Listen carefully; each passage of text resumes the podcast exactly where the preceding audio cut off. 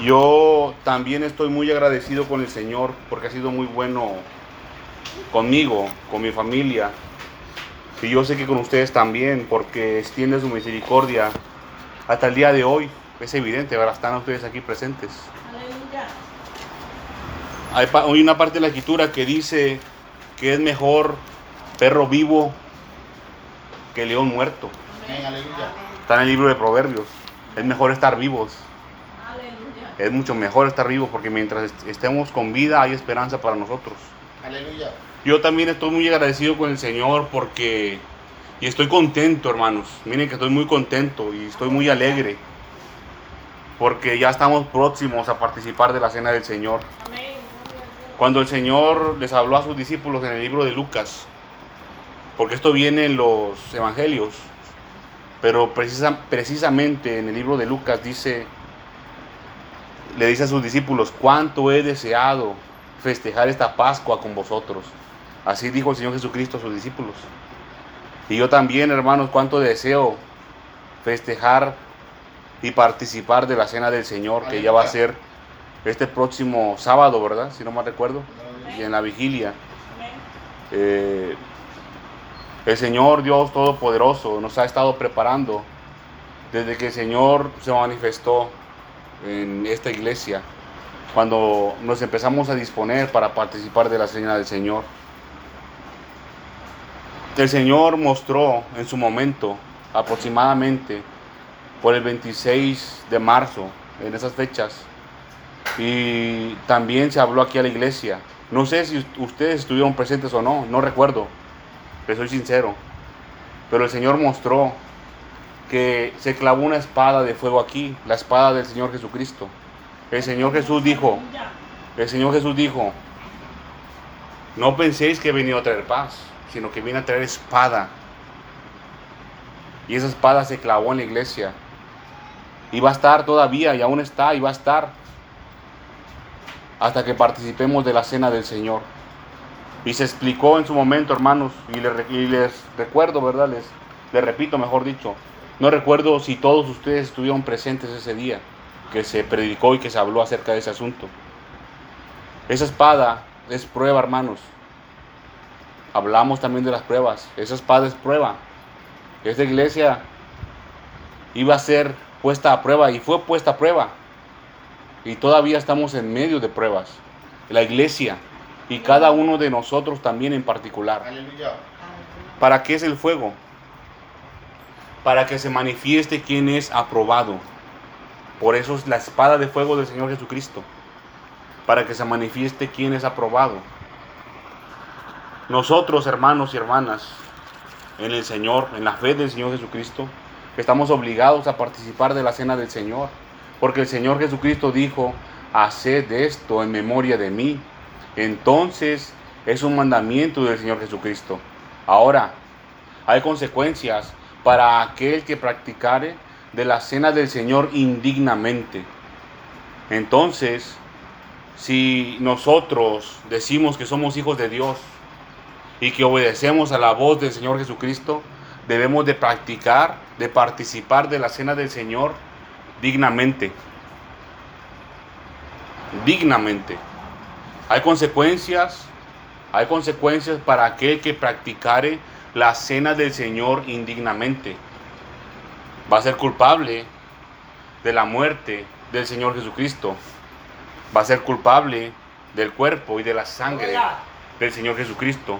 Se va a convertir exactamente en un pecador igual a los fariseos y saduceos, a los sacerdotes de aquel tiempo que lo entregaron a Pilatos.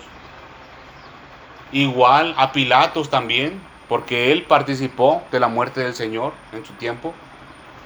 Aunque se haya lavado las manos, eso no lo exime, no lo hace libre de este pecado. Y también de Judas Iscariote, que lo traicionó.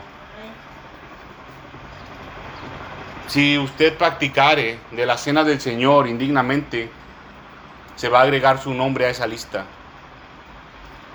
Y no queremos eso, hermanos. No queremos eso porque juicio viene para tal persona que así lo haga. Vamos a ir, hermanos y hermanas, al libro de Amos, Esta es palabra fiel del Señor Dios Todopoderoso para esta iglesia, hermanos, para esta iglesia. Libro de Amos, capítulo 3. Amos, capítulo 3. Está delante de los Salmos, adelante de Proverbios, más adelante de Isaías, Jeremías, adelante de Daniel.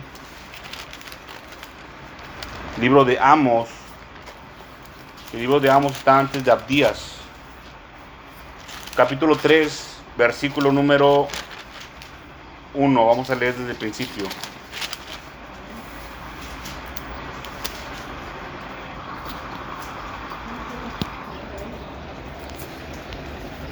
¿Estamos ahí, hermanos?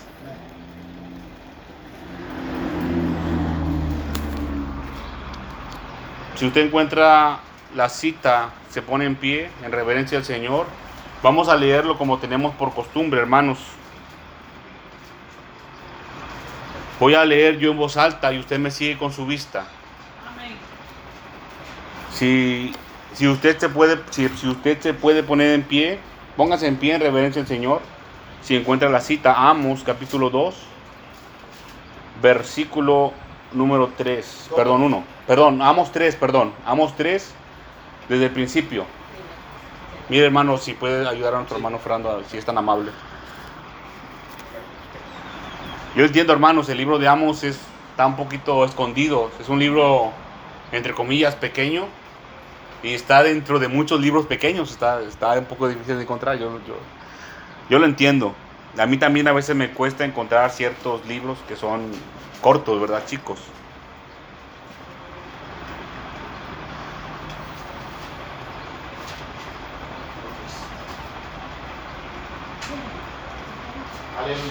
La palabra la leemos en el nombre del Padre y del Hijo y del Espíritu Santo. Dice, oíd esta palabra que habla el Señor contra vosotros, hijos de Israel, contra toda la familia que hice subir de la tierra de Egipto. Dice así. A vosotros solamente he conocido de todas las familias de la tierra, por tanto, os castigaré por todas vuestras maldades. ¿Andarán dos juntos si no estuvieren de acuerdo? ¿Rugirá el león en la selva sin haber presa? ¿Dará el leoncillo su rugido desde su guarida si no apresare? ¿Caerá el ave en lazo sobre la tierra sin haber cazador? ¿Se levantará el lazo de la tierra si no ha atrapado algo? se tocará la trompeta en la ciudad y no se alborotará el pueblo. ¿Habrá algún mal en la ciudad el cual el Señor no haya hecho? Porque no hará nada el Señor sin que revele su secreto a sus siervos los profetas. Si el león ruge, ¿quién no temerá? Si habla el Señor, ¿quién no profetizará? Vamos a orar, hermanos, a nuestro Señor. Padre Santo que estás en el cielo, te doy gracias, mi Señor y mi Dios, porque eres muy bueno con nosotros, Padre Santo. Tenga misericordia, Padre amado, una vez más de nosotros. En el nombre de tu Hijo amado te pido, mi Señor y mi Dios, que limpies, Padre Santo, nuestro pecado y nuestra maldad, mi Señor y mi Dios. Limpia, Padre Santo, toda mancha de nuestros vestidos y también quita, mi Señor y mi Dios, toda arruga, Padre Santo. Permítenos, Padre Santo, presentarnos dignos delante de tu presencia. Envía una vez más, mi Señor y mi Dios, de tu Santo Espíritu, Señor eterno, sobre tus siervos y sobre tus siervas, Padre amado. Los que te buscan en verdad, mi Señor y mi Dios. Los que te buscan en tu palabra, mi Señor y mi Dios. Envía tu Espíritu Santo, Señor eterno y permítenos, mi Señor y mi Dios, acercarnos ante ti, Señor Dios Todopoderoso. Permítenos acercarnos a ti, Señor, digno de ser temido y pedir como conviene, Padre Santo, porque nosotros no lo sabemos, mi Señor y mi Dios, sino tu Santo Espíritu lo revela a tus siervos, Padre amado. Envía tu poder, Padre Santo, Que tu palabra, mi Señor y mi Dios, penetre hasta lo más profundo de los corazones que la escuchan, mi Señor y mi Dios. Que tu poder, Padre Santo, que es tu palabra, no vuelva vacía, Señor eterno, sino que prospera la Padre amado para lo que tú la has enviado, mi Señor y mi Dios. Que calle el hombre, Señor eterno, y que solamente hable tu Santo Espíritu, mi Señor y mi Dios. Mira, Señor Jesucristo, socórrenos, Señor. Socorre esta iglesia, Señor eterno. Socórrenos, Padre Santo. Socórrenos, Espíritu Santo de Dios. En el nombre de Cristo Jesús de Nazaret te pido, mi Señor y mi Dios, que envíes espíritu de sabiduría y abras el entendimiento, mi Señor y mi Dios, de mis hermanos y mis hermanas y todos los que escuchamos tu palabra, mi Señor y mi Dios. Envía tu Espíritu Santo una vez más, mi Señor y mi Dios, sobre tus siervos y sobre tus siervas, Padre amado. Reprende por nosotros, mi Señor y mi Dios, al espíritu de las tinieblas, al dragón que escupe fuego, Señor eterno Ata su boca, mi Señor y mi Dios, con cadena de hierro, con cadena de bronce, Padre Santo. Reprende también al espíritu de los sueños, mi Señor y mi Dios, al espíritu de rebelión y al espíritu de adivinación, Padre Santo. Que sea solamente tu Espíritu Santo, tu Espíritu eterno, Señor eterno, reinando y gobernando en este lugar. Envía tu fuego, mi Señor y mi Dios, y rodéanos, Padre Santo con tu fuego que es tu poder, mi Señor y mi Dios, así como arrodiaste a Sión, mi Señor y mi Dios. Envía tus ángeles, Padre Santo, y dótalos con espadas de fuego que es tu poder, mi Señor y mi Dios, para que peleen por nosotros, mi Señor y mi Dios, contra todo espíritu de las tinieblas que se trate de acercar a este lugar. Reprende, Padre Santo, a todo espíritu de las tinieblas, en el nombre de Cristo Jesús de Nazaret. Échalo fuera de este lugar, mi Señor y mi Dios. Gracias te doy, Padre amado, porque sé que tú siempre nos escuchas, mi Señor y mi Dios. Reciba toda la gloria y toda la honra, Padre amado, porque solamente tú la mereces, porque tú eres digno, mi Señor y mi Dios. Tú eres digno de ser temido, Padre Santo. Y también, mi Señor y mi Dios, porque tú haces misericordia a millares y a millares. Gracias, Señor eterno. Amén y amén. Pueden tomar asiento, mis hermanos y mis hermanas. Dice la palabra de Dios Oíd esta palabra que ha hablado el Señor contra vosotros, hijos de Israel, contra toda la familia que hice subir de la tierra de Egipto. Dice así. Esta palabra, mis hermanos y mis hermanas, es exclusivamente para los hijos de Dios. Para los que no son hijos de Dios, no es esta palabra. No lo es. Si usted no está seguro de que es hijo de Dios o no, yo le recomiendo, hermanos, y le imploro en el nombre del Señor Jesucristo que se asegure de que sea hijo de Dios. Esta palabra dice aquí, contra los hijos de Israel, contra toda la familia que hice subir de la tierra de Egipto. Cuando habla acerca de la tierra de Egipto, habla acerca de la vida antigua de pecado. Vida antigua de pecado.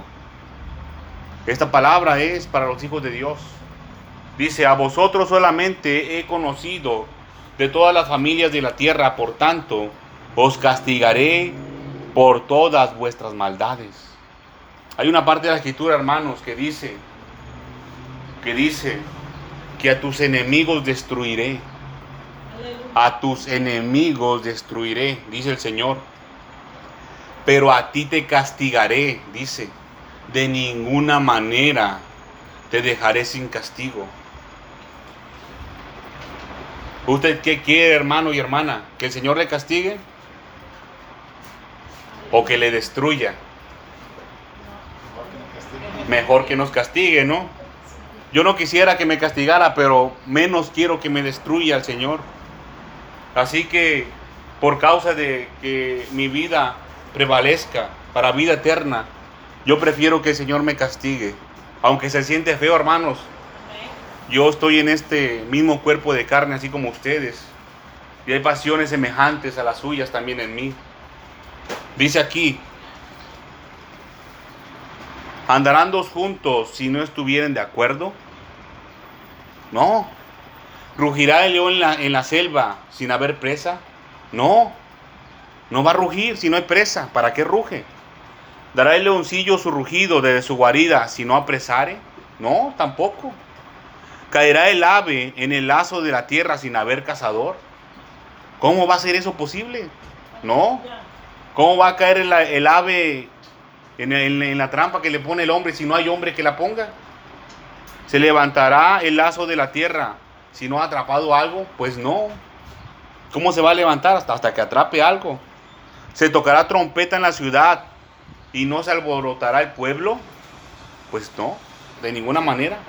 Es como cuando se tocaban las campanas en los pueblos y se reunía el pueblo en las iglesias. ¿Habrá algún mal en, la ciudad el cual el Señor no haya hecho? Dice, porque no hará nada el Señor sino que revele el secreto a sus siervos, los profetas. Esto no es pregunta, esto es una afirmación. No hará nada el Señor sin que le avise a sus siervos, los profetas. Dice, si el león ruge, ¿quién no temerá? Usted, hermano, hermana, ¿cree que no va a tener miedo si un león le rugiera enfrente? A veces un perro nos ladra y ya nos andamos echando a correr. Dice, si habla el Señor, ¿quién no profetizará? Y aquí el Señor está hablando, hermanos y hermanas. Aquí el Señor habla por medio de su palabra. Vamos a ir al libro de Isaías, capítulo 2. Isaías, capítulo 2, versículo número 5. Isaías, capítulo 2, versículo número 5. Está para atrás, está cerca de los salmos. Después de los salmos, después de proverbios, después de cantares, está Isaías. Isaías capítulo 2, versículo número 5. ¿Estamos ahí, hermanos? Dice, venid, oh casa de Jacob, y caminaremos a la luz del Señor. Dice, venid, oh casa de Jacob, y caminaremos a la luz del Señor. Jacob e Israel son la misma persona. Por si, por si usted no lo sabía, el Señor le cambió el nombre a Jacob en el monte Peniel, cuando peleó contra el varón, así, así lo conoció Jacob. Se asió de él Jacob.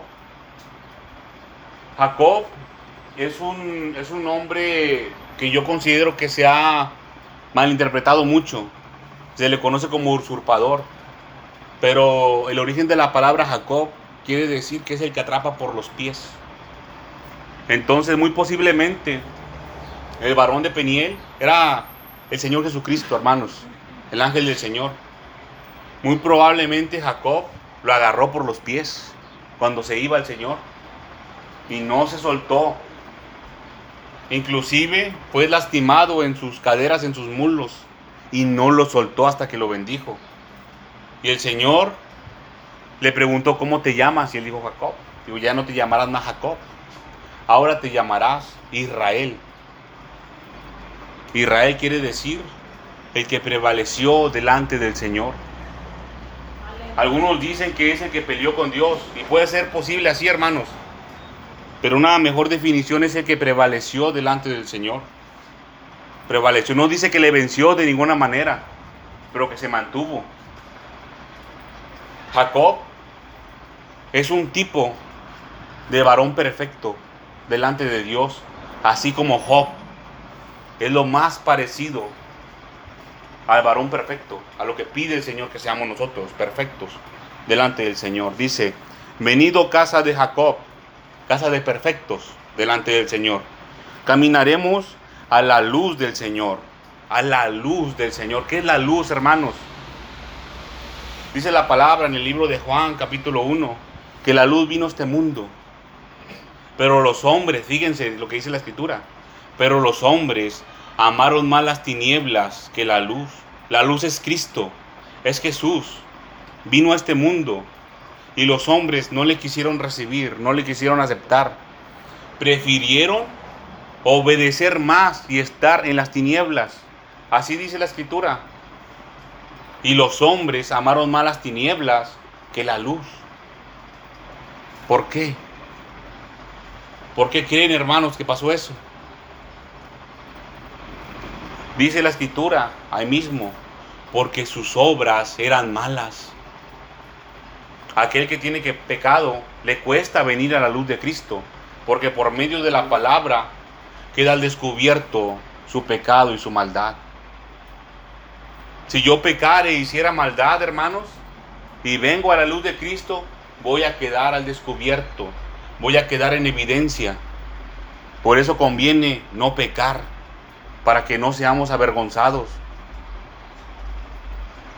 Pero yo le, yo le sugiero, hermano, y le pido en el nombre del Señor, que es mejor que pase vergüenza a que pase a condenación. Es mejor que pase vergüenzas por su pecado y su maldad a que pase a condenación eterna, a que pase al infierno. Es mejor que pase vergüenza. Dice, versículo 6, ciertamente tú has dejado tu pueblo, fíjense, la casa de Jacob, porque están llenos de costumbres traídas del oriente y de agoreros, como los filisteos, y pactan con hijos de extranjeros. Fíjense, costumbres del oriente, de los árabes, costumbres asiáticas, las suertes, colgarse cosas encima. Dice, si tu tierra, perdón, su tierra está llena de plata y oro, sus tesoros no tienen fin. También está su tierra llena de caballos y sus carros son innumerables. Está hablando de las riquezas de esos pueblos.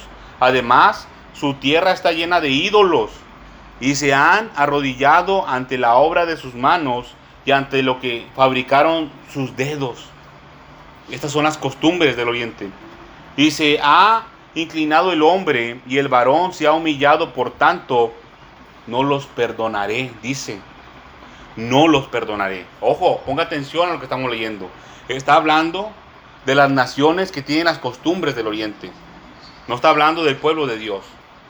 Dice, métete en la peña. Ojo, ponga atención a lo que estamos leyendo.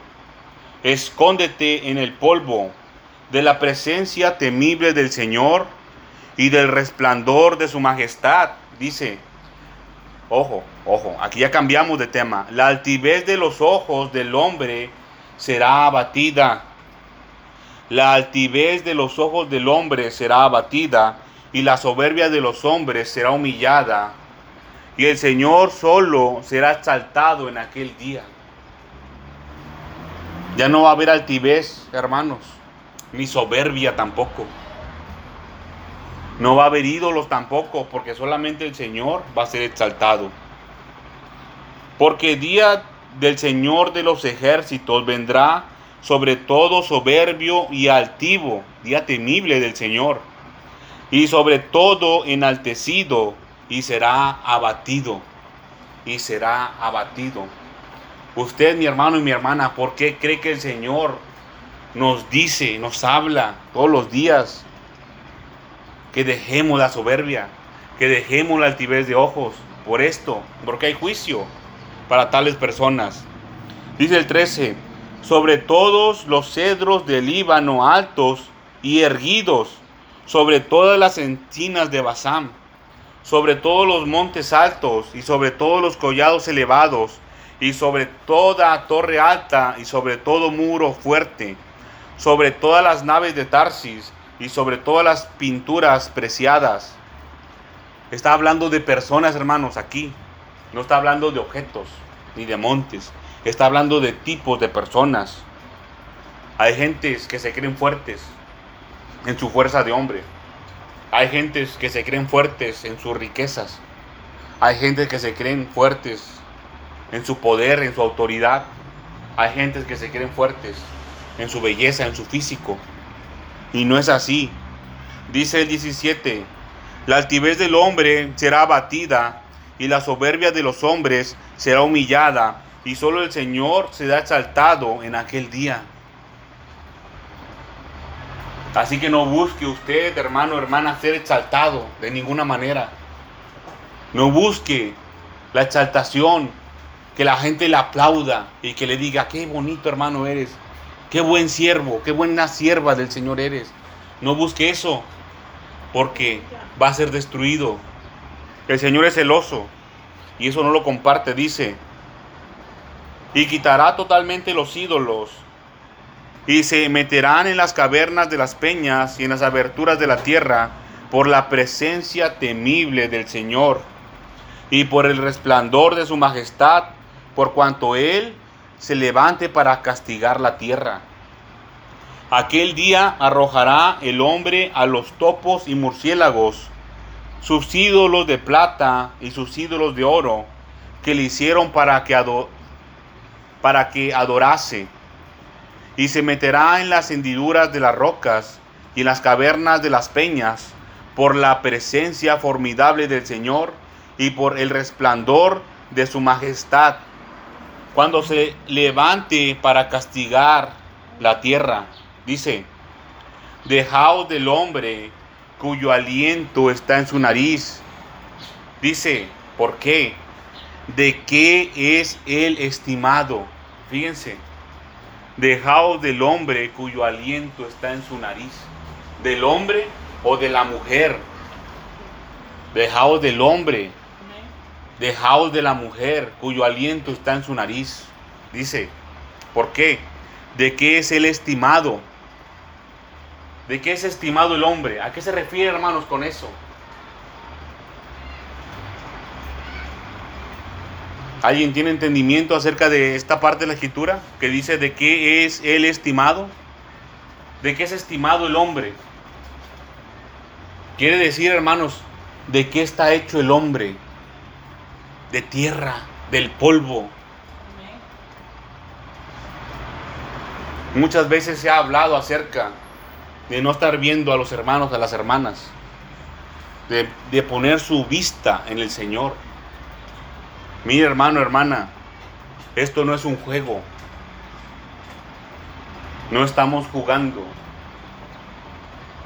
Nosotros estamos luchando por nuestra salvación por no pasar a condenación al infierno.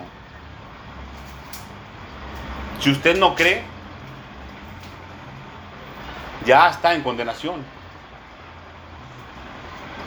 Es un pecado grave la incredulidad, un pecado grave la incredulidad. Lo hace igual y semejante a un hombre o a una mujer perverso. Así lo hace y lo dice el Señor Jesucristo. Vamos a ir ahora, hermanos y hermanas, al libro de Lucas, capítulo 22.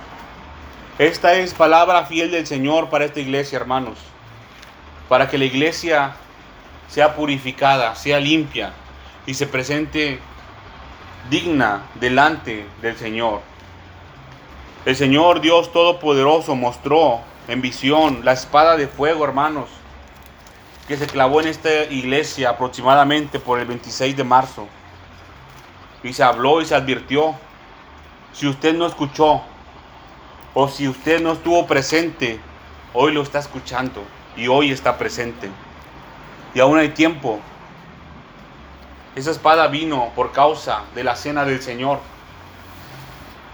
El Señor, por medio de participar de la cena, está permitiendo que nosotros formemos parte de la iglesia, del cuerpo de Cristo.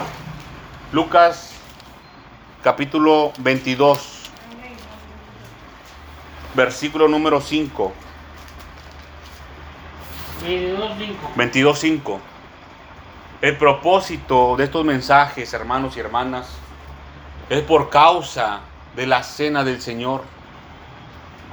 El Señor Dios Todopoderoso extendió mucho su tiempo, nos avisó con mucha antelación de, para que nosotros nos presentemos aprobados, para que nosotros tomemos la cena del Señor dignamente.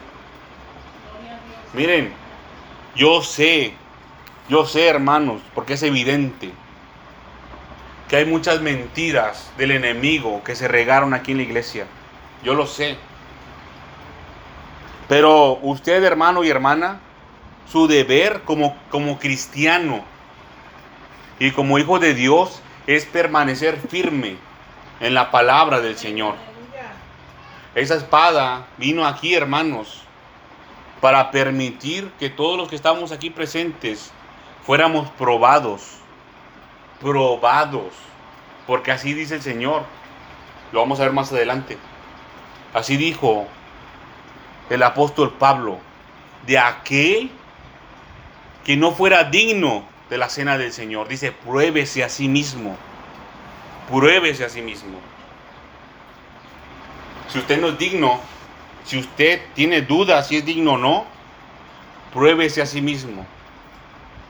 No estamos jugando con el cuerpo de Cristo y con la sangre de Cristo. Hay juicio. Juicio es castigo y un castigo grave. No es un castigo pequeño para aquel que practique de la cena del Señor indignamente, para aquel que tome del pan y del vino indignamente. Hay juicio para tal persona y la palabra de Dios así lo establece. El Señor nos advirtió con anterioridad. Yo estoy contento, hermanos, aunque a veces el Señor me obliga, ¿verdad? A hablar esto con seriedad, porque así lo requiere. Pero en mi corazón yo estoy contento, porque el Señor tiene misericordia de nosotros. Lucas 22, 14. Lucas 22, 14. Dice, cuando era la hora, se sentó a la mesa y con los apóstoles. En este momento, hermanos, ya estaban en el aposento alto, ya dispuesto y preparada la Pascua de los judíos. Y les dijo, palabras del Señor Jesucristo, dice, cuánto he deseado comer con vosotros esta Pascua antes que padezca. Son palabras del Señor Jesús. Cuánto he deseado comer con vosotros esta Pascua antes que padezca. El Señor Jesucristo, hermanos, está deseoso. Está deseoso, hermanos, de comer la cena. Su cena, la cena del Señor con nosotros. El Señor Jesucristo está deseoso, hermanos, de que nosotros nos presentemos dignos a comer del pan y a beber del vino. Dice, porque os digo que no la comeré más hasta que se cumpla en el reino de Dios. Y habiendo tomado la copa, dio gracias y dijo, tomad esto y repartidlo entre vosotros. Porque os digo que no beberé más del fruto de la vid hasta que el reino de Dios venga. Y tomó el pan y dio gracias y lo partió y les dio diciendo, esto es mi cuerpo que por vosotros es dado. Haced esto en memoria de mí. Ojo, esto es mi cuerpo, el pan. El pan es el cuerpo del Señor Jesucristo, que por vosotros es dado. Es el pago, hermanos. El Señor Jesucristo entregó su cuerpo en pago por nosotros. Dice, haced esto en memoria de mí. Ya muchas veces he hecho esto, hermanos, pero lo voy a volver a hacer. Miren, en mi escritura, los que alcanzan a ver, hay letras que están en rojo. Cuando está en rojo, quiere decir que son palabras de Jesús. Y aquí está en rojo. Dice, versículo 19 al final, haced esto en memoria de mí. ¿Esto para quién es? Para los que dicen que son hijos de Dios perdón, para los que son hijos de Dios, para los discípulos del Señor Jesucristo, para todo aquel que se bautizó. Cuando usted y yo nos bautizamos, hermanos, aceptamos convertirnos en discípulos del Señor Jesús. Y fue un acto público el bautismo. Y aquí dice, haced esto en memoria de mí. ¿Usted cree, hermano y hermana, que es válido decirle al Señor Jesús, no, yo no voy a participar de tu cena porque estoy en pecado. ¿Cree que es válido eso? ¿Alguien aquí cree que eso es válido? Porque lo podemos esclarecer ahora mismo. No lo es. De ninguna manera. De ninguna manera. Dice el Señor, vuestras manos, en el libro de Isaías, vuestras manos están manchadas de sangre dice el Señor, lavaos y limpiaos. Les dice el Señor cómo y dice después, venid luego y estemos a cuentas. Estemos a cuentas. Esa palabra estemos a cuentas, hermanos, quiere decir que el hombre ya se ha arrepentido verdaderamente de su pecado y está de acuerdo en que el Señor Dios Todopoderoso tiene la razón. Tiene la razón. Eso quiere decir, hermanos, estar a cuentas con el Señor. Dice, haced esto en memoria de mí. Esto, hermanos y hermanas, ya lo he hablado como dos, tres o cuatro veces en los mensajes que vienen directamente del Señor y por motivo de la cena del Señor. Desde que recibí la instrucción, hermanos y hermanas, les he hablado acerca de esto, de la cena del Señor. Porque el Señor Dios Todopoderoso lo ha mandado. Ahora, hago mucho hincapié en esto. Dice, haced esto en memoria de mí. Es un mandamiento del Señor Jesucristo. Mandamiento del Señor Jesucristo. Dice el libro de Juan, el capítulo 1, desde el versículo 11 hasta el 13, cómo hay poder para hacerse hijo de Dios.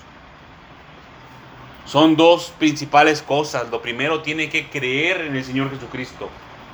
Y lo segundo, recibirle. Y es aceptarle como gobernador de su vida. A eso, a eso se refiere recibirle al Señor. Obedecer al Señor Jesús los mandamientos del Señor Jesús. Y aquí dice, haced esto en memoria de mí. Entonces, si somos hijos de Dios, tenemos que practicar de la cena del Señor. Yo no les puedo mentir a ustedes, hermanos, de ninguna manera. Si yo cargo esto que está aquí, esta, esto es una espada, hermanos. Es para pelear por ustedes. De ninguna manera quiero que ninguno se pierda. Y esa es la voluntad del Padre, que ninguno se pierda. Por eso, la palabra de Dios nos habla hoy y se predica fielmente. Dice, haced esto en memoria de mí. Dice, de igual manera, después que hubo cenado, tomó la copa diciendo, esta copa es el nuevo pacto en mi sangre que por vosotros se derrama. Esta copa es el nuevo pacto en mi sangre que por vosotros se derrama. La sangre del Señor Jesucristo ha sido derramada por nosotros para un nuevo pacto. Para un nuevo pacto. El Señor hizo pacto con Abraham. Un pacto de sangre. Y el Señor también hizo un pacto con el pueblo de Dios, con Israel, en los tiempos de Moisés. No lo hizo con Moisés solamente, sino con el pueblo entero de Israel. Y esa fue la Pascua, hermanos. Otro pacto de sangre. Fue pintado el dintel, las puertas y las ventanas con la sangre del que se inmoló. Ahora es la sangre del Señor Jesucristo cuando nosotros nos bautizamos, estamos siendo tintados, pintados con la sangre de Jesús. Nosotros, hermanos, estamos cubiertos con la sangre de Cristo totalmente. Está en nosotros. Dice aquí, esta copa es el nuevo pacto en mi sangre que por vosotros es derramada. En otra parte de la escritura, creo que es el libro de Mateo, dice que la sangre es para la remisión de los pecados, es para el perdón de los pecados, es también, hermanos, para que el hombre ya no peque. La cena del Señor es importantísima, es muy importante, es un rito solemne que vamos a practicar. No debemos tomarlo a la ligera de ninguna manera. Cuando nosotros participamos de la sangre, estamos haciendo un pacto con Dios. Estamos haciendo un pacto con Dios de que ya no vamos a pecar más. Estamos haciendo un pacto con Dios de que nosotros vamos a ser sus hijos y Él va a ser nuestro Padre y nuestro Dios. Vamos a hacer ese pacto con el Señor de que ya no vamos a pecar más. Ese es el pacto, hermanos, que hacemos con el Señor. Miren, y es un privilegio tan grande y una misericordia tan grande del Señor que nos dé la oportunidad, hermanos, de ser hijos de Dios directamente.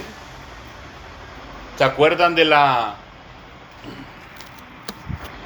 de la enseñanza del Señor Jesucristo acerca del hijo pródigo? Como le decía a su hijo, el que, el que permaneció fiel, cuando se enojó, le dijo, tú puedes tomar todo lo que quieras, todo es tuyo. Era hijo de Dios y era fiel, aunque se enojó, pero era hijo de Dios y era fiel. Así el Señor nos dice a nosotros, todo es tuyo, tú puedes tomar lo que tú quieras. ¿O qué padre le va a negar algo a su hijo, hermanos? ¿Le va a, le va a negar un pan, un poquito de agua? No, de ninguna manera. Vamos a ir ahora, hermanos, al libro de Primera de Corintios, un poquito para adelante. Primera de Corintios, capítulo 11, versículo número 27. Primera de Corintios, capítulo 11, versículo número 27. ¿Estamos ahí, hermanos?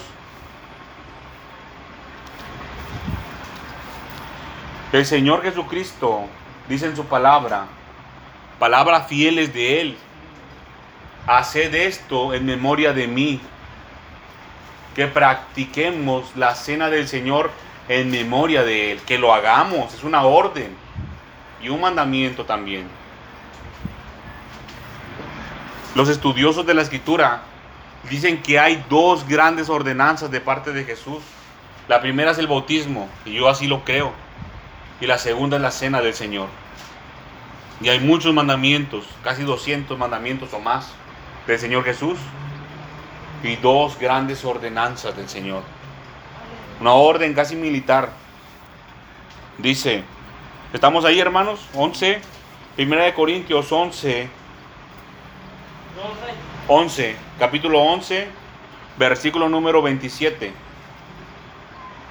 Dice, de manera que cualquiera que comiere este pan o bebiere esta copa del Señor indignamente, será culpado del cuerpo y de la sangre del Señor. Por tanto, Pruébese cada uno a sí mismo y coma así del pan y beba de la copa. Vamos a pararnos ahí tantito, hermanos. Dice, de manera que cualquiera que comiere este pan y bebiere esta copa del Señor indignamente, está hablando de la cena del Señor, será culpado, dice, será culpado del cuerpo y de la sangre del Señor. El Señor dice en Lucas Haced esto en memoria de mí. Tenemos que hacerlo, hermanos. Y Pablo lo sabía, porque dice, por tanto, pruébese cada uno a sí mismo y coma así del pan y beba de la copa. No dice, si no eres digno, no comas de la cena del Señor. No, dice, aquí está diciendo eso. No, aquí dice, por tanto, pruébese cada uno a sí mismo, y coma así del pan, y beba de la copa. Póngase a cuentas con el Señor. Póngase a cuentas con el Señor. Dice aquí, pruébese cada uno. ¿Con qué nos vamos a probar, hermanos? ¿Con, ¿Con qué se prueba, hermanos? ¿Con qué se prueba el oro y la plata? Con el fuego. Con el fuego. Dice el Señor, si tu obra fuere de, de oro, de plata, de piedras preciosas, de madera, de hojarasca o de heno, si la pasamos por el fuego, si tus obras fueron de oro, de plata y de piedras preciosas, prevalecerán tus obras. Pero si tus obras fueron de madera, de hojarasca o de heno, se van a quemar y vas a tener pérdida Miren hermanos, esto es sabiduría del Señor. Es mejor que tenga pérdida. Es mejor que tenga pérdida, pero que sea purificado. Es mejor que se quede sin nada, pero que sea purificado, que sea purificado y que participe de la cena del Señor. Es mejor. Ahí mismo, en esa parte de la escritura, dice que muchos así van a ser salvos, como por medio de fuego. Hay muchos hermanos que creen que sus obras son buenas, pero no lo son, son malas. Y cuando venga la palabra de Dios, las va a quemar. Pero si esos varones y esas mujeres son hijos de Dios, van a entrar como quiera al reino de los cielos. Pero con pérdida, pero van a entrar. Es la misericordia del Señor, hermanos, imagínense. Imagínense que vivimos toda nuestra vida mal, pero como quiera vamos a entrar al reino de los cielos. Nosotros tenemos todavía mucho tiempo para ponernos a cuentas con el Señor. Hoy es miércoles, tenemos jueves, viernes y gran parte del sábado para ponernos a cuentas con el Señor. Miren, uno de los malhechores que fue clavado a los lados de Jesús se puso a cuentas en los últimos minutos de su vida. Minutos, no fueron ni días ni horas, fueron en sus últimos minutos de vida. Defendió al Señor Jesucristo, defendió la causa de Cristo, ese malhechor. Y le dijo, acuérdate de mí, acuérdate de mí cuando vengas con tu reino. Y el Señor Jesucristo le dijo, de cierto te digo que en esta misma hora tú vas a estar conmigo en el reino de los cielos. En sus últimos minutos de su vida ese hombre fue salvo. Fue salvo. Nosotros tenemos días, hermanos, días y horas para ponernos a cuentas con el Señor. Se dan cuenta cómo el Señor es muy misericordioso con nosotros. Dice 28, por tanto, pruébese cada uno a sí mismo y coma así del pan y beba de la copa. Pablo no quería que ninguno pasara condenación, ni yo tampoco. Y, y es la voluntad del Padre que ninguno se pierda. Que ninguno se pierda. Por eso Pablo no les dijo que no participaran. Dice, por tanto, pruébese cada uno a sí mismo y coma del pan y beba de la copa. Practique la cena del Señor. Participe del cuerpo de Cristo y de, la, y de su sangre también. Dice el 29. Porque el que come y bebe, ojo, esto es el juicio, porque el que come y bebe indignamente sin discernir el cuerpo del Señor, juicio come y bebe para sí. Porque el que come y bebe indignamente sin discernir el cuerpo del Señor, juicio come y bebe para sí. Castigo está comiendo para sí. Aquí no se vale, hermanos, ser mentiroso y ser hipócrita. Tenga cuidado. Tenga cuidado de eso. Aquí, aquí no dice si es hijo de Dios o no. Aquí dice si la come indignamente. Si es hijo de Dios o no sea hijo de Dios. Va a comer juicio y va a haber, ver juicio para sí mismo. Aquí ya no se vale, hermanos. Aquí ya no se vale que porque mi esposa me dijo. O que porque mi esposo me dijo. La hermana Janet que está ahí atrás. Ya no va a valer para ella que diga, no, es que mi esposo me dijo que no participara y yo no voy a participar. No. La palabra de Dios está viva, hermanos. Está viva. Y usted la está escuchando. Y a usted que la escucha se le va a demandar esto. Porque el que come y bebe indignamente sin discernir el cuerpo del Señor, juicio come y bebe para sí. Juicio come y bebe para sí. Dice, por lo cual, ojo, por lo cual hay muchos enfermos y debilitados entre vosotros, y muchos duermen, muchos ya murieron, fíjese Por lo cual hay muchos enfermos y debilitados entre vosotros y muchos duermen. ¿No es eso verdad en esta iglesia, hermanos? Hay muchos enfermos y hay muchos debilitados y algunos hermanos ya fallecieron. Ya fallecieron. Dice aquí que duermen. Dice, si pues nos examinásemos a nosotros mismos, no seríamos juzgados. Fíjese, si pues nos examinásemos a nosotros mismos, no seríamos juzgados. Si nos probamos, si nos examinamos a nosotros mismos, no va a haber juicio para nosotros. Dice, mas siendo juzgados, somos castigados por el Señor, para que no seamos condenados con el mundo. Para que no seamos condenados con el mundo.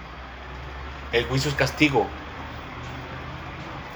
Y el castigo es para que nosotros recapacitemos, para que nosotros volvamos en nosotros nuevamente y digamos, no puede ser, esto que estoy haciendo está mal. El camino que estoy tomando es equivocado, es un camino de perdición que lleva al infierno. Yo tengo que volver al Señor. Tengo que volver al camino que es el Señor Jesucristo. Para eso es el castigo. Para que nos preguntemos qué está pasando. ¿Por qué estoy siendo castigado? ¿Qué estoy haciendo mal? Para eso es, hermanos y hermanas. En su propósito final es para que usted vuelva al Señor, para que usted conozca que el Señor es el único Dios verdadero y que Él hace volver su corazón de usted, lo hace volver a Él mismo, al Señor. Él trae su corazón de nuevo a su camino. Vamos a ir al libro de Mateo, vamos a regresar al libro de Mateo, capítulo 10 está un poco para atrás, hermanos. Es donde empieza el Nuevo Testamento. Mateo capítulo 10. Es menester, hermanos, atender esta situación, este asunto de la cena del Señor. Porque gracias a Dios ya estamos cerca de participar de la cena del Señor. Y yo estoy seguro, hermanos, que se va a derramar poder de Dios por obedecer su palabra y participar de la cena del Hijo amado del Señor Dios Todopoderoso, del Señor Jesucristo. Mateo capítulo 10, versículo número 37.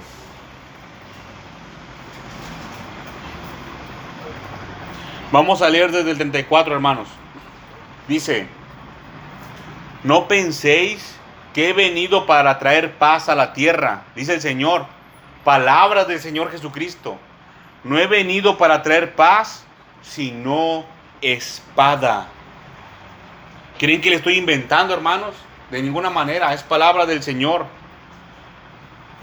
Porque he venido para poner en disensión al hombre contra su padre, a la hija contra su madre y a la nuera contra su suegra. Y los enemigos del hombre serán los de su casa. Les recuerdo, hermanos, abra sus ojos y su entendimiento para discernir las mentiras del enemigo, las mentiras que vienen de las tinieblas. Se habló hace unos días de unión. ¿Con qué nos vamos a unir? Nos vamos a unir con el Señor Jesucristo, no con espíritus de las tinieblas, con el Señor Jesucristo. Dice aquí el Señor, yo he venido, no he venido a traer paz a la tierra, sino espada. Porque he venido para poner en disensión, dice en disensión. En disensión, en división. En que no estén de acuerdo unos con otros. Ahora, hermanos, yo les pregunto a todos ustedes, ¿no se ha cumplido eso aquí en la iglesia? El 26 de marzo, aproximadamente, el Señor Jesucristo envió el mensaje de la espada que fue clavada aquí. ¿No se cumplió lo que dijo el Señor Jesucristo? ¿No hubo disensiones? Sí las hubo. Sí las hubo. Porque he venido para poner en disensión al hombre contra su padre, a la hija contra su madre y a la nuera contra su suegra. Y los enemigos del hombre serán los de su casa. Miren hermanos, el Señor quiere que nosotros nos presentemos dignamente delante de su presencia. Delante de su presencia. Hay una parte de la escritura que dijo el apóstol Pablo acerca de las, de las divisiones en la iglesia. Las divisiones son para que se manifieste quiénes son aprobados. ¿Quiénes son los aprobados? Para eso son las divisiones y las disensiones. Versículo 37 dice, el que ama a padre o a madre más que a mí, no es digno de mí.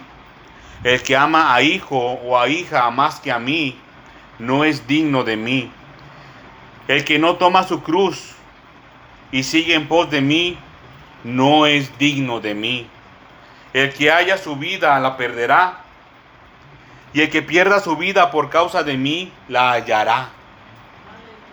Fíjense. 37. El que ama a padre o a madre más que a mí no es digno de mí. Y la lista sigue. Dice el Señor, no es digno de mí. Palabras verdaderas. ¿Eso se está cumpliendo en usted? ¿Ama más a un ser humano que al Señor? ¿Ama más al trabajo, algo material, a su casa, a su carro o alguna mascota más que al Señor? Si es así, no es digno del Señor. No lo es. Porque el Señor aquí así lo dice. No es digno de mí. No es digno, ojo y atención, no es digno de participar de la cena del Señor. Cuando dice el que ama, el amor, hermanos, el amor es afecto. El afecto es ser partidario de la persona. Y eso implica ser obediente. Entonces cuando decimos que amamos a alguien, quiere decir que también somos obedientes a ese que amamos. Usted obedece más a su padre, a su madre, a su hijo, a su hija o a alguien más que al Señor. Si es así, no es digno del Señor. No lo es. De ninguna manera. No lo es. Dice, y el que no toma su cruz y sigue en pos de mí, no es digno de mí. Ese es un asunto extra, hermanos. Usted tiene que ponerse a cuentas con el Señor. Tiene que ponerse a cuentas con el Señor.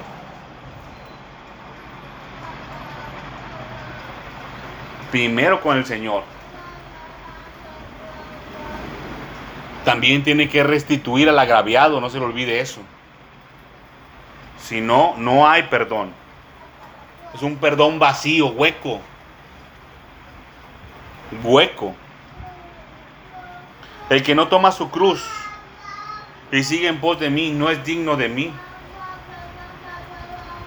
Vamos a ir aquí mismo al libro de Mateo, capítulo 16. El que no toma su cruz y sigue en pos de mí no es digno de mí. 16, versículo 21. Dice, desde entonces comenzó Jesús a declarar a sus discípulos que le era necesario ir a Jerusalén y padecer mucho de los ancianos, de los principales sacerdotes y de los escribas, y ser muerto y resucitar al tercer día. Entonces Pedro, tomándolo aparte, comenzó a reconvenirle diciendo, Señor, ten compasión de ti en ninguna manera esto te acontezca. Pero él, volviéndose, dijo a Pedro, quítate de delante de mí, Satanás. Quítate de delante de mí, Satanás. Dice, me eres tropiezo, porque no pones la mira en las cosas de Dios, sino en las cosas de los hombres. porque no pones la mira en las cosas de Dios, sino en las de los hombres. Dice, entonces Jesús le dijo a sus discípulos, voy a hacer un espacio hermanos aquí, miren, a veces uno se equivoca hermanos, pero la enseñanza y reprensión es para todos. Dice, si alguno quiere venir en pos de mí, niéguese a sí mismo y tome su cruz y sígame. Y tome su cruz y sígame. Dice, porque todo aquel que quiera salvar su vida, la perderá.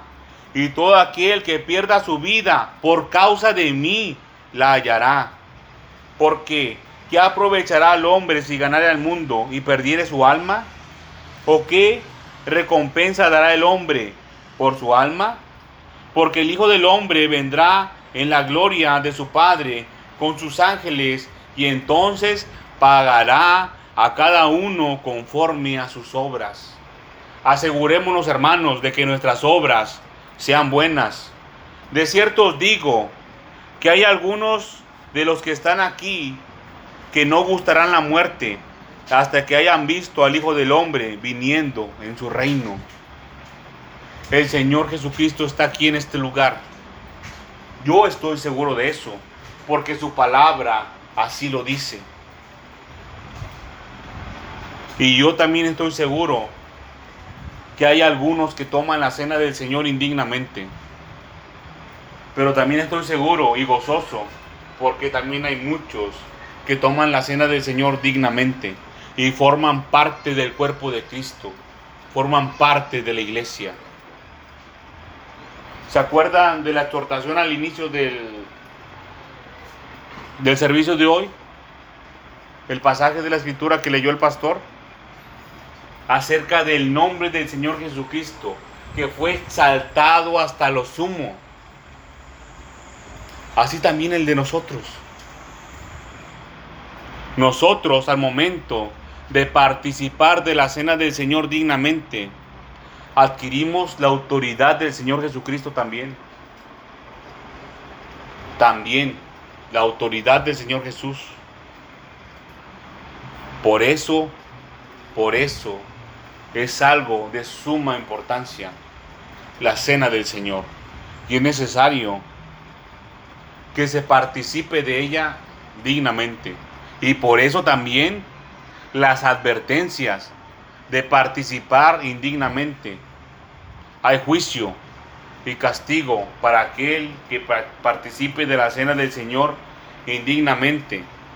Dice, versículo 24, entonces Jesús dijo a sus discípulos, si alguno quiere venir en pos de mí, niéguese a sí mismo y tome su cruz y sígame. Niéguese a sí mismo.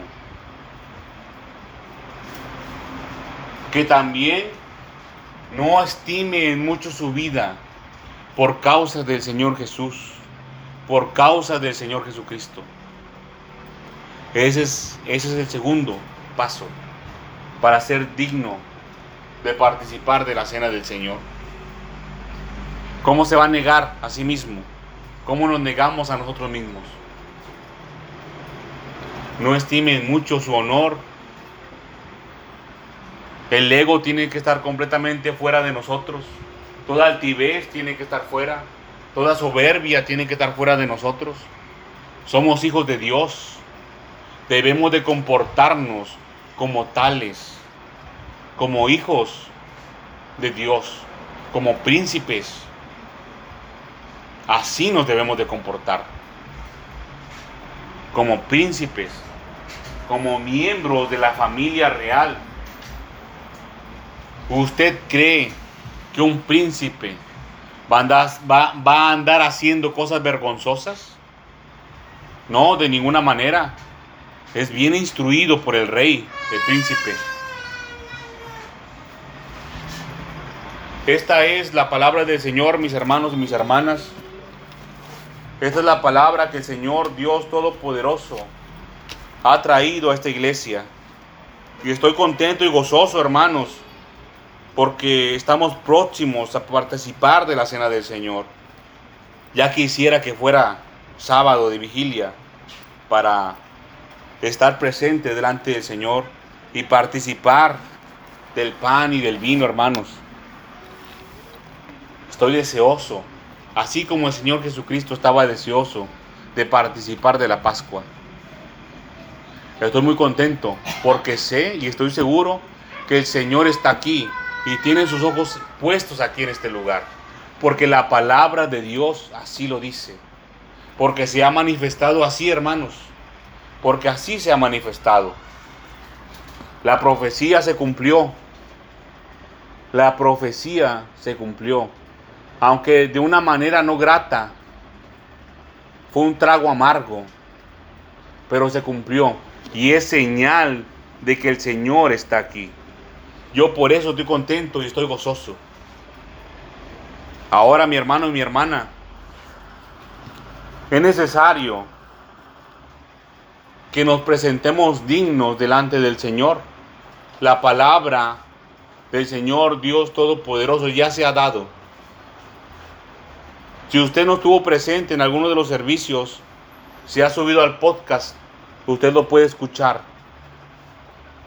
Si usted no sabe cómo hacerlo, se puede acercar con los hermanos que estamos involucrados en el asunto de los mensajes.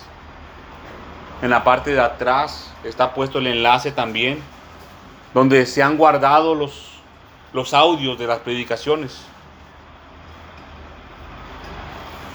El Señor Dios Todopoderoso quiere que todos sus hijos y todas sus hijas obedezcan a la voz de su Hijo amado. Así dijo el Señor. Este es mi Hijo amado, a Él oíd. A Él háganle caso. No le haga caso a nadie más. No le haga caso a las mentiras del enemigo. Hágale caso a esto, a la palabra de Dios que está viva. Es necesario que nos presentemos dignos delante del Señor y que participemos de la cena del Señor. Porque así lo dice la palabra de Dios. No porque lo diga yo, porque así lo dice la palabra de Dios.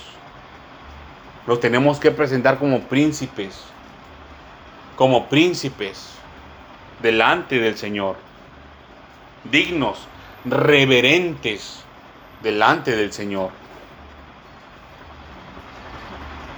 Es un asunto serio, hermanos y hermanas. Por eso lo duro y lo extenso y lo severo de esta palabra, porque es algo muy serio. Es la segunda ordenanza mayor del Señor Jesucristo. Si usted, hermano y hermana, yo no estoy acostumbrado a hacer esto, pero si usted quiere ponerse a cuentas con el Señor, hoy es tiempo de hacerlo. Hoy es tiempo de hacerlo. Si gusta pasar aquí al frente, vamos a orar por usted. Si no quiere pasar, no pase. Hágalo de su lugar, está bien. Pero recuérdese, el Señor Jesucristo está aquí ahora. Porque su palabra dice que donde estemos dos o más reunidos en su nombre, dice el Señor, ahí estaré yo. Y si dos se pusieren de acuerdo, todo les será posible. Son palabras fieles del Señor Jesucristo. Vamos a ponernos sobre nuestros pies, hermanos y hermanas. Vamos a darle gracias al Señor por su misericordia que tiene con nosotros. Y también vamos a orar por la petición de nuestra hermana Alma, por Raimundo que tuvo eh, problema de salud. ¿Hay alguna otra petición, hermanos y hermanas, que quieren que pongamos delante del Señor? Por su salud, claro que sí, hermana. Vamos a orar. Adelante.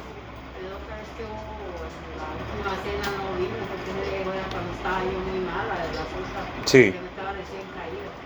Pero yo ahí como que a la madrugada yo estaba pidiéndole perdón a Dios porque no había venido. Pues. Sí.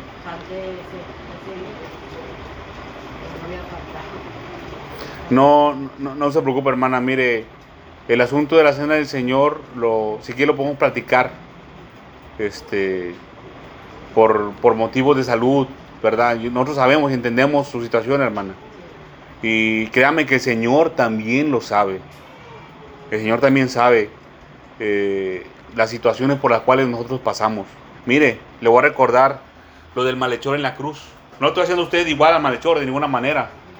Pero mire, ese hombre probablemente no se bautizó en nombre del Señor. Probablemente también no, probablemente tampoco participó de la cena del Señor. Pero el Señor aún así le dijo, tú estarás en esta misma hora delante de mí, en el reino de los cielos. El Señor conoce las situaciones. Ese hombre estaba arrepentido en su corazón, de eso sí estoy seguro. Tenía arrepentimiento, porque así dice el Señor en el libro de Isaías, venid luego y estemos a cuentas.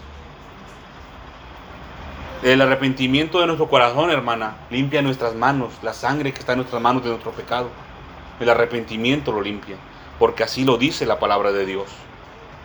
Así que usted esté tranquila, hermana, si se ha arrepentido en su corazón. Pero aún así podemos platicar el asunto con el pastor ya de una forma privada, por si usted no se puede presentar, este, no se sienta tampoco tan obligada, pero necesitamos platicarlo en privado. Este, entonces, la petición por su salud, ¿verdad? Bueno, también por la de el Señor. Claro que sí, también lo ponemos en las manos del Señor. Bien, vamos a orar, hermanos. Padre Santo que estás en el cielo, venimos delante de tu presencia, mi Señor y mi Dios, nuevamente.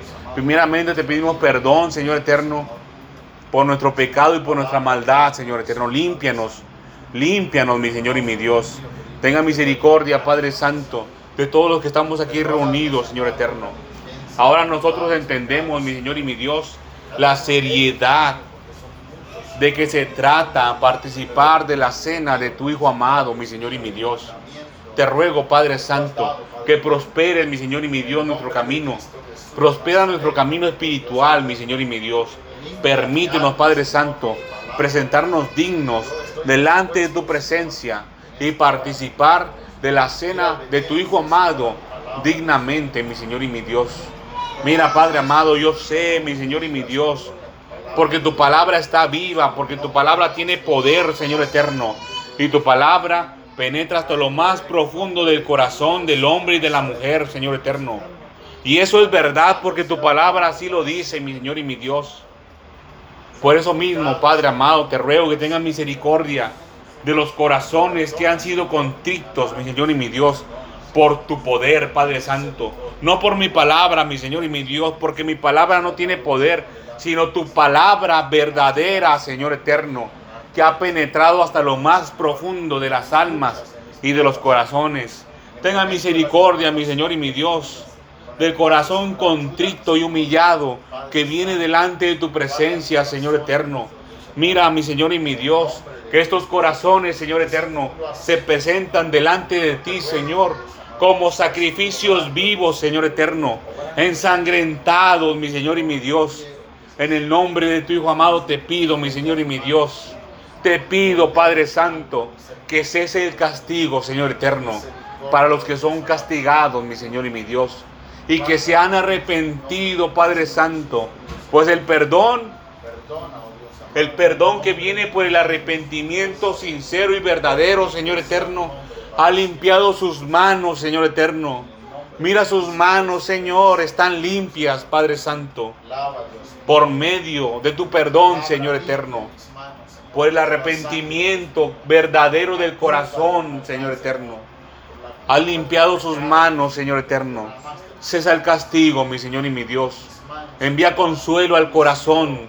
Envía fuerza al cuerpo, mi Señor y mi Dios. En el nombre de tu Hijo amado te ruego, mi Señor y mi Dios, que envíes sanidad, Padre Santo, a los cuerpos debilitados, a los cuerpos dañados, mi Señor y mi Dios. Restablece la salud, mi Señor y mi Dios, de todo hombre, de toda mujer, Padre Santo, que viene con su corazón ensangrentado, con su corazón contrito y humillado, mi Señor y mi Dios de todo hombre y toda mujer que se ha humillado delante de tu presencia, Señor, que ha reconocido que ha hecho mal, Señor eterno, y que no tiene provecho en nada de lo que ha hecho, Señor. Tenga misericordia de ese hombre, de esa mujer, mi Señor y mi Dios, que ha reconocido que tú tienes razón, Señor, que hemos hecho mal, Padre Santo. Perdónanos, Señor eterno. Tenga misericordia de nosotros, mi Señor y mi Dios. Envía tu poder sanador, Padre Santo, sobre los cuerpos del hombre y de la mujer que se ha arrepentido, Señor eterno. Sana, Señor eterno, el cuerpo, las dolencias, los huesos, Padre Santo. Sana las mentes, Señor. Sana los corazones ensangrentados, Señor eterno. Envía alivio. Envía alivio, mi Señor y mi Dios. Envía tu Espíritu Santo, Señor eterno. Envía tu fuego, Padre Santo. Envía fuerza, Padre Santo. En el nombre de tu Hijo amado te pido, mi Señor y mi Dios, que tengas misericordia de todos nosotros, Señor. Extiende, Padre Santo, tu misericordia y permítenos presentarnos dignamente ante tu Hijo Jesucristo y participar de la cena del Señor, Señor eterno. Tenga misericordia, Padre Santo. Tenga misericordia de nosotros, Señor eterno. Mira, mi Señor y mi Dios. Traemos las peticiones delante de tu presencia, Señor. Primeramente, Padre Santo, ponemos la petición de nuestra hermana Alma, Señor eterno. Ella está confiando en ti, mi Señor y mi Dios. Ella tiene fe en tu Hijo Jesucristo, Señor. Por eso trae la petición delante de tu presencia, Señor eterno. Te pedimos, Padre Santo, que tengas misericordia de este hombre, mi Señor y mi Dios. Te pedimos, Señor eterno, envía tu Espíritu Santo sobre nosotros para pedir como conviene, Señor. Te ruego, Señor eterno, que tengas misericordia de su alma primeramente, Señor. Afirma sus pies, Señor eterno. Que Él te pueda conocer verdaderamente, Señor Dios Todopoderoso. Tráelo, Señor eterno, a los pies de Cristo, Señor. Tenga misericordia de su vida. Envía tu palabra, mi Señor y mi Dios. Envía tu palabra, Señor eterno, a su corazón.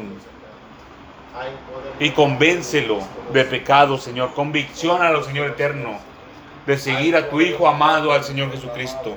Ponemos su salud en tus manos, mi Señor y mi Dios. Tenga misericordia de su vida, Señor. Mira, Padre amado, que se ha habido debilitado en su salud, Señor eterno. Ponemos en tus manos su salud, Señor. Fortalece su cuerpo, Padre Santo. En el nombre de Cristo Jesús de Nazaret, te ruego, mi Señor y mi Dios, que le vuelvan las fuerzas, Padre Santo. Y que Él conozca, Señor eterno, que tú eres Dios. Y que tú haces volver su corazón a ti mismo, mi Señor y mi Dios. En el nombre de Cristo Jesús de Nazaret, tenga misericordia de su vida. Mira, mi Señor y mi Dios, también traemos delante de tu presencia, Señor eterno, la petición por nuestra hermana Juquita, Señor eterno. Tenga misericordia de ella, Señor eterno. Ella ha pedido, Padre Santo, por salud, Señor eterno. En el nombre de Cristo Jesús de Nazaret te ruego, Señor eterno, que tenga misericordia de su vida, mi Señor y mi Dios. Mira, Señor eterno, mira, ha permanecido fiel hoy en este día, Señor eterno. Tenga misericordia, Señor eterno, de su vida. Ella viene delante de tu presencia, Señor eterno, confiando en tu Hijo Jesucristo, confiando en ti, mi Señor y mi Dios. Tenga misericordia, Padre Santo. Sana, Señor eterno, su cuerpo. En el nombre de Jesús. Echa, Señor eterno, fuera de ella todo espíritu de enfermedad, Señor eterno. Reprende por nosotros, Señor, todo espíritu de maldición y de brujería, Señor eterno. Rompe, Señor eterno, las ataduras. Rompe el yugo, Señor eterno, del enemigo. Rompe toda ligadura de impiedad, Señor eterno. Ella ha reconocido, Señor eterno, que tú tienes razón, Padre Santo. Ella ha reconocido, mi Señor y mi Dios, su pecado, su maldad, Señor eterno. Que tú tienes razón, Señor eterno. Te ruego, Padre Santo, que quite, Señor eterno, el juicio, el castigo, Señor eterno. Tenga misericordia de su vida, de su corazón, Padre Santo. Restablecele las fuerzas, Padre Santo. Restablecele las fuerzas, mi Señor y mi Dios. Envía tu poder sanador, Señor eterno. Sana, Señor eterno. Arranca, Señor eterno, esa enfermedad de su cuerpo.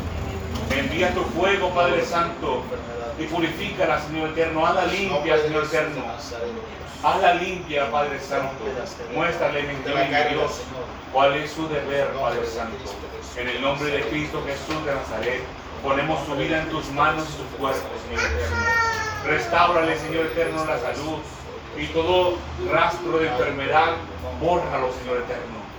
Límpiala y restáurale, mi Señor y mi Dios, su salud. En el nombre de Cristo Jesús de Nazaret, también ponemos en tus manos la salud de Fernando, Señor eterno, su hijo. Mira, mi Señor y mi Dios, que él también se ha habido afectado de la salud, Padre Santo. En el nombre de Cristo Jesús de Nazaret, te pedimos, mi Señor y mi Dios, que escuchen la voz de tu sierva, Señor eterno, que pide por su hijo, mi Señor y mi Dios. Envía tu Espíritu Santo, Señor eterno. Tu fuerza, tu poder, mi Señor y mi Dios. Restaura la salud, Padre Santo. Envía fuerza, Señor eterno. Y afirma, mi Señor y mi Dios, esta familia, Señor eterno, sobre el fundamento que es Cristo Jesús de Nazaret. Permítele, mi Señor y mi Dios, presentarse digno delante de tu presencia, mi Señor y mi Dios.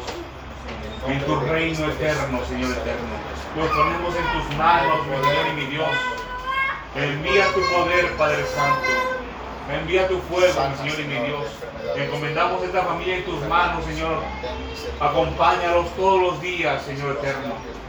Acuérdate de ellos, Señor eterno. Así es, mi Señor y mi Dios. Envía tus ángeles, Señor eterno, para que acampen alrededor de tu casa, Señor eterno. Cuídalos y guárdalos, mi Señor y mi Dios. En tus manos los encomendamos, Señor eterno. Confiamos en ti, mi Señor y mi Dios, porque tu palabra está viva, porque tu palabra es verdad, Señor eterno.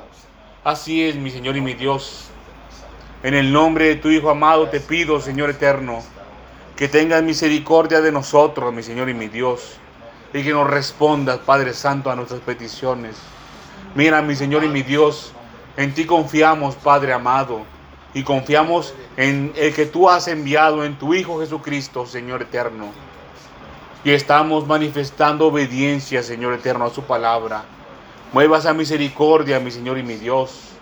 Porque así dijo tu Hijo, Señor eterno, que pidiéramos en su nombre y Él te rogaría, Señor eterno para que nos respondieras, mi Señor y mi Dios. Tenga misericordia de nosotros, Señor eterno. Estamos tratando de agradarte, mi Señor y mi Dios, por medio de la obediencia a tu Hijo amado, mi Señor y mi Dios. Manifiéstate a nosotros, mi Señor y mi Dios. Tenga misericordia, Señor. Te damos las gracias hoy, Señor eterno, por tu palabra, que es verdad, Señor eterno. Gracias, mi Señor y mi Dios porque te has manifestado y nos has permitido sentir tu presencia y tu poder, Señor eterno.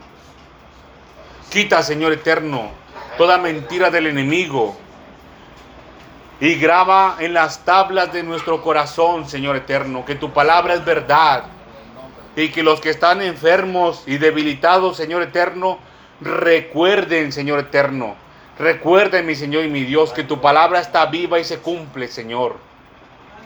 Y recuerden que tu poder ha descendido y les ha sanado, Señor eterno.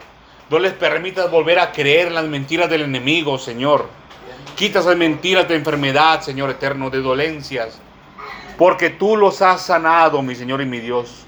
En el nombre de Cristo Jesús de Nazaret te damos las gracias, Señor eterno. Encomendamos nuestras vidas en tus manos hasta que participemos de la cena de tu Hijo Jesucristo, Señor eterno. Gracias te doy, mi Señor y mi Dios, por tu palabra y por el mensaje que has enviado a tu iglesia, Señor eterno. Gracias, mi Señor y mi Dios. Reciba toda la gloria y toda la honra, mi Señor y mi Dios, porque solamente tú eres digno de ser temido, Señor eterno. Gracias por tu misericordia, mi Señor y mi Dios. Amén y amén. Pueden tomar asiento, mis hermanos y mis hermanas.